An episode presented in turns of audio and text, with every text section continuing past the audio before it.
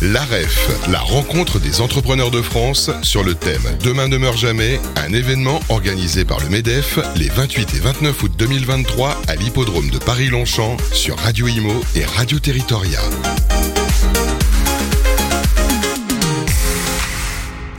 Bonjour à tous, bienvenue sur notre plateau Radio Imo, Radio Territoria. On est ravis de vous retrouver en direct de l'hippodrome de Paris-Longchamp pour cette première journée de la REF, la rencontre des entrepreneurs de France qui s'achève. Fabrice Coustet. Bonsoir à tous, bonsoir, euh, bonsoir Bérénice. Bah oui, une, belle journée, déjà des, des, débats et puis on a eu le plaisir de, eh ben, d'avoir euh, pas mal d'intervenants qui sont succédés au micro. Et c'est le cas d'ailleurs de notre invité du jour. Georges Olivier Raymond, bonjour. Bonjour. Vous êtes euh, CEO de Pascal. Alors vous êtes un ex-safran. Effectivement, j'ai vu ça dans votre euh, biographie. Mmh. Euh, et donc, vous avez cofondé Pascal, alors avec euh, quatre autres physiciens en 2019. Et je tiens à préciser que vous avez tous soutenu une thèse en physique quantique. bon, tout de suite, c'est assez impressionnant. Je, vous avoue que c'est assez impressionnant hein, quand même. Enfin, moi, ça m'impressionne en tout cas. Et c'est Alain Aspect, donc prix Nobel de physique en 2022, qui vous a réunis. C'est bien ça? Oui, c'est de la pierre angulaire du groupe, on peut le dire. D'accord, que, vous avez rencontré euh, euh, lors de, vos études? Oui, enfin, moi, à, moi, à titre personnel, il m'a inspiré. Hein. quand j'étais étudiant en physique, j'avais lu un, article de vulgarisation de son expérience. Il a voulu le prix Nobel. Et j'avais remarqué qu'il y avait une certaine différence entre la physique qu'on m'enseignait euh, à l'école et celle que je voyais décrite dans ce papier-là. Et ça m'a donné le goût bah, d'étudier ça et d'en faire ma carrière. Comment ça, une différence en fait euh, entre la, physique classique et la physique quantique, c'est vraiment deux mondes très différents. Et en fait, il y a des choses qui sont euh, contre-intuitives, qui n'existent, qu'on ne voit pas dans le monde classique. Par exemple, dites-nous, parce que c'est vrai que c'est. Ah bah, vous avez l'effet d'intrication qui a valu le prix Nobel à, Alain Aspect. Donc c'est. Euh, ça vous a attiré, c'est ça qui vous a attiré en tout cas? Ah, bien sûr, c'est fascinant. enfin, il faut imaginer que, le phénomène, vous avez deux personnes qui sont à, des milliards de kilomètres de distance qui jettent des, une pièce de monnaie qui tire, qui tire à pile ou face. Si vous regardez un, seul jeteur de pièces, le résultat est aléatoire, c'est pile ou face. Et par contre, vous allez remarquer que si le premier lanceur trouve pile, l'autre trouve systématiquement pile aussi. C'est ça l'expérience. C'est incroyable. C'est quand même. Euh, moi, ça m'a. Ça m'a scotché. C'est vrai que c'est bluffant. Donc vous avez euh, fondé euh, Pascal, cofondé Pascal, et vous avez fait parler de vous puisque vous avez levé 100 millions d'euros en début d'année. Mmh, vous avez réussi, ce n'était pas gagné d'ailleurs parce que la période euh, n'est pas très pas, propice aux, grosses levées de fonds, on va dire. En tout cas, beaucoup de des gens ont cru en vous. C'est pas, c'est pas, c'était pas propice, mais j'aime à croire que pour les bons projets, ça, ça marche encore. Et, ça a marché effectivement. Il y a des gens qui, euh, qui ont cru en nous. Alors, il y a des gens en quelques mots à croire en nous. Hein. Que fait, euh, que, fait, Pascal? voilà. Pour nos auditeurs, et puis vous allez peut-être nous expliquer qu'est-ce que la physique quantique moi, j'en serais bien incapable. Pour des non, non, je, vais vous, expliquer ce qu'on fait. Donc, on, fabrique des ordinateurs qui sont dits euh, quantiques. Donc, c'est une nouvelle façon de faire, euh, de faire du calcul. Et on pourra euh, aller dans les détails tout à l'heure. Ce qu'il faut retenir, je trouve que c'est plus l'application, c'est qu'est-ce que ça va changer dans nos vies, de faire ces machines-là. Au quotidien. Donc, c'est des machines qui sont extrêmement puissantes, beaucoup plus puissantes que celles qu'on a aujourd'hui. Il ne faut pas imaginer qu'on est en train de préparer la version N plus 1, mm. la version N plus 10 000, si vous voulez. Donc c'est des calculs aujourd'hui qu'on ne sait pas faire, qu'on ne saura pas faire demain, parce qu'ils sont trop complexes, parce qu'il y a trop de paramètres. L'ordinateur quantique va permettre de le faire. Et les applications, eh ben, c'est euh, déjà le, ça va être le, le trigger, le déclencheur de tout ce qui est euh, le catalyseur. C'est nous que je cherchais. Le catalyseur de tout ce qui est intelligence artificielle. L'intelligence artificielle aujourd'hui, c'est des ressources qui demandent beaucoup de calculs. Et donc, on va apporter cette puissance de calcul. Donc, ça va plus vite Ça va plus vite. C'est pour trouver des nouveaux médicaments, pour, euh, pour optimiser un réseau électrique. Ça va être euh, trouver, inventer des nouveaux matériaux. On peut, on peut imaginer ça. Et ça va plus vite, ça peut être plus précis, ou ça peut être tout simplement aussi bien qu'avant, mais qui, en consommant beaucoup moins d'énergie. ces machines consomment extrêmement peu d'énergie et il faut le souligner, c'est, euh, je trouve que c'est le point clé du, du sujet. Alors, dans, dans, une interview, je ne sais plus quand, vous avez, vous avez dit que ça consommait l'équivalent de 5 sèches-cheveux. C'est vrai? Oui, c'est vrai. C'est euh, incroyable. Bah, c'est incroyable, c'est surtout, euh, il faut regarder ce que consomment les technologies actuelles. Et les, les, euh, les technologies euh, actuelles, on, on va parler de 50 000 sèches-cheveux. Oui, bah quand on voit les, data centers, il y, a une polémique autour de, autour de ça. Euh, c'est vrai que c'est, ça, ça, consomme énormément et, donc mm. ça révolutionne en fait les, les, les, ordinateurs qu'on connaît. Exact. Oui, oui, c'est une, une, vraie révolution. Hein. C'est, en ça que je disais que ça ne s'inscrit pas dans une évolution continue, c'est vraiment une, une évolution. Après, ça va s'étaler dans le temps. Hein. C'est-à-dire que c'est pas, c'est pas du jour au lendemain. C'est pas prêt aujourd'hui. On va passer à, un ordinateur. C'est prêt aujourd'hui. Mais ce que je veux dire, c'est qu'il va y avoir des différentes étapes de développement. Euh, aujourd'hui, c'est prêt. On a des machines à Pascal. On fait des cas d'usage. Mais on a des cas d'usage qui, pour l'instant, sont encore euh, extrêmement limités. Et au fur et à mesure que la technologie va se développer, on va avoir de plus en plus de cas d'usage. La machine va être de plus en plus performante c'est l'histoire de, l'informatique classique. Hein. Mmh. Ça a démarré euh, au, XXe siècle. Donc là, les 100 millions, ça va vous servir à quoi Pour la, recherche, la R&D Pour euh, justement développer ces, prototypes? On peut appeler ça des prototypes ou pas? Aujourd'hui, c'est des prototypes, oui. Mais ça nous permet d'aller sur le marché. Donc, ça va nous... Donc, premier usage de ces, de ces 100 millions, c'est vraiment développer l'aspect applicatif, aller sur le marché. Donc, ça veut dire fabriquer les machines, les, mettre, les rendre accessibles. Parce que pour l'instant, on y accède à distance. Donc, c'est toute, une, infrastructure euh, cloud à mettre en place. Mmh on fabrique aussi, enfin, on développe le logiciel parce que c'est des machines qui sont, euh, enfin, qui sont complexes à, utiliser. Et donc, pour faciliter cette adoption, on, développe tous les outils nécessaires pour euh, faciliter la tâche de nos euh, utilisateurs finaux. Et justement, quels sont vos premiers clients? Alors, on a eu le tout premier, tout premier historique, c'est EDF. Qui est venu vers vous, je crois. Hein. qui est venu vers nous, oui, tout à fait. Et, et aujourd'hui, celui qui est iconique, parce que c'est l'implémentation qu'on a faite et euh, qui nous met au même, au même niveau que tous, les, euh, que tous les grands du domaine, c'est avec Crédit Agricole.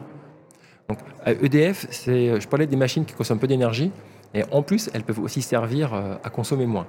Donc avec EDF, le problème qui était posé, c'était le, suivant, c'est que voilà, on a une flotte de véhicules électriques, on est en France, imaginons, on se projette dans le futur. Il y a 20 mm. millions de voitures électriques, bah, tout le monde rentre chez soi, il est 19h, hop, ce qu'on fait, c'est qu'on va brancher la voiture sur le réseau. Et boum. voilà, boum. c'est exactement ça. Donc derrière, eh ben, il, faut, il, y a une sorte d'intelligence qui va ordonnancer tout ça. Qui va dire, ah, vous, vous, vous, commencez en premier, après ça va être vous, et ainsi de suite. Et, l'enjeu, ça va être d'optimiser euh, tous les, enfin, à partir des paramètres qu'on a, pour que le temps, euh, le temps de charge de l'ensemble de la flotte soit le plus petit possible. Et ça, c'est un problème qui est d'une complexité euh, folle, parce qu'il y a des milliards et des milliards de solutions différentes, et vous cherchez la, meilleure. Donc la bonne solution euh, pour que tout le monde puisse euh, recharger son véhicule. Voilà, et ça, c'est l'ordinateur quantique qui vous fournit la solution. D'accord, donc là, EDS, vous avez cité EDF, hein, c'est un de vos, premiers clients, on va dire, qui, qui était intéressé.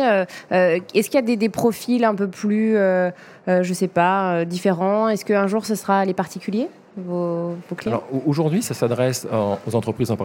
hein, c'est du, B2B comme on dit, c'est business to business, et euh, c'est vraiment tous les secteurs. Hein. Euh, tous les gens, qui, toutes les entreprises qui ont affaire à du calcul de haute performance sont concernées. Mm. Et enfin, il y en a beaucoup. Hein, euh, je, le disais, ça va être le catalyseur de l'intelligence artificielle. Ça va faire gagner du temps, de, de, l'argent à tout le monde, en final. Oui. Et, le B2C, alors, dans, dans l'histoire, est-ce qu'un jour, ce serait possible? Aujourd'hui, c'est pas les enjeux. C'est pas les enjeux. Voilà. Après, je n'ai pas de boule de cristal pour vous dire si ça arrivera ou pas. Aujourd'hui, c'est pas les enjeux et c'est clairement pas en plus faisable. Peut-être que ça arrivera. Enfin, quand on regarde l'histoire de l'ordinateur classique, c'est un peu comme ça. Hein. Bien sûr. Depuis un petit peu moins d'un an, euh, novembre 2022, on parle de ChatGPT, intelligence artificielle. Ça, fait plus que le buzz, puisqu'il y a des applications aussi concrètes. Comment vous, vous participez, puisque vous-même vous, l'avez évoqué, c'est dans la puissance de calcul là aussi pour nous donner, comme on peut voir justement sur euh, sur ChatGPT, les réponses, euh, les multiples réponses, etc.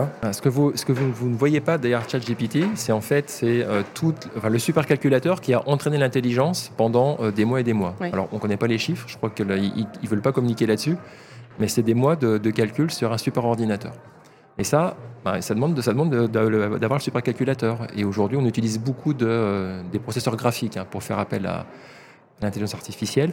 Et les ordinateurs quantiques, ça va être une, une pièce de plus dans l'arsenal, qui va être plus performant, plus rapide, qui va consommer moins d'énergie et qui va remplacer des milliers et des milliers de processeurs, quels qu'ils soient, CPU ou GPU, qui eux consomment beaucoup d'énergie. Hmm. Vos concurrents, qui, qui ils sont, s'il y en a? Ah, il y en a, oui, euh, parce que c'est un, un, enjeu stratégique majeur. Hein, c'est, chaque, chaque pays euh, est en train de. Enfin, il y a une grande compétition mondiale à ce niveau-là. Donc, euh, il, y a, y a, deux niveaux de compétition. Il y a un niveau de. Y a une compétition, je dirais, entre différentes technos. Parce que les premiers ordinateurs quantiques existent, mais il y a différents moyens de les faire. Ils existent où aux États-Unis? Ah, Il y en a, en France déjà, à, Massy, les nôtres. Il y en a aux États-Unis, enfin, il y en a d'autres. Je veux dire, hors, France, en fait, les pays vraiment en concurrence, c'est quoi? C'est les bah, États-Unis C'est l'Europe, l'Europe, États-Unis, principal, principalement aujourd'hui. Mais ce que je veux dire par là, c'est que chacun, chacun, pour l'instant, a sa technologie. Donc, on a le même but, construire cet ordinateur quantique-là, mais comme on n'utilise pas les mêmes armes, on se regarde un petit peu en chaîne de faïence. Et après, au, sein de chaque, euh, de chaque sous-groupe, si vous voulez, il y a une compétition un peu plus féroce. Les grands noms, c'est Google, c'est IBM, c'est Azure, c'est Amazon, ils ont tous des actions euh, lancées dans le quantique, mais ce n'est pas la même technologie de Pascal. Et c'est pour ça qu'on a une, justement une, euh, un, coup à jouer, si je puis dire, contre ces gens-là, c'est qu'on n'a pas la même technologie, donc hein, ce n'est pas une confrontation mhm. frontale. Et notre technologie, elle est française, elle a été développée en France à l'Institut d'optique, sur le plateau de Saclay. Et on est, on, est les meilleurs dessus. Mm. Et, euh, et, elle a des atouts, plus que des très bons atouts par rapport, par rapport aux autres, ce qui fait qu'aujourd'hui, on peut être mis au même niveau qu'IBM en termes des, applications qu'on fait tourner sur nos machines. Est-ce qu'un jour, euh, ça, pourra devenir dangereux? Qui sait ce qu'on va faire de, de l'usage de ces machines? On a un enjeu très fort à Pascal que, que, ces, euh, que ces machines servent le, le, bien commun. Et pour ça, on s'inspire bah, de, de, la personne qui a inspiré le nom de la société, qui est Blaise Pascal, mm. hein, qu'on a, qu'on a quantifié en mettant un Q à la, à la place à la place du C. Oui. Donc, ce que, que, nous dit Blaise Pascal, c'est que, un, c'est un entrepreneur, c'est, on peut dire, presque l'inventeur de l'intelligence artificielle, il a inventé aussi les, euh, les statistiques, et c'était aussi un entrepreneur.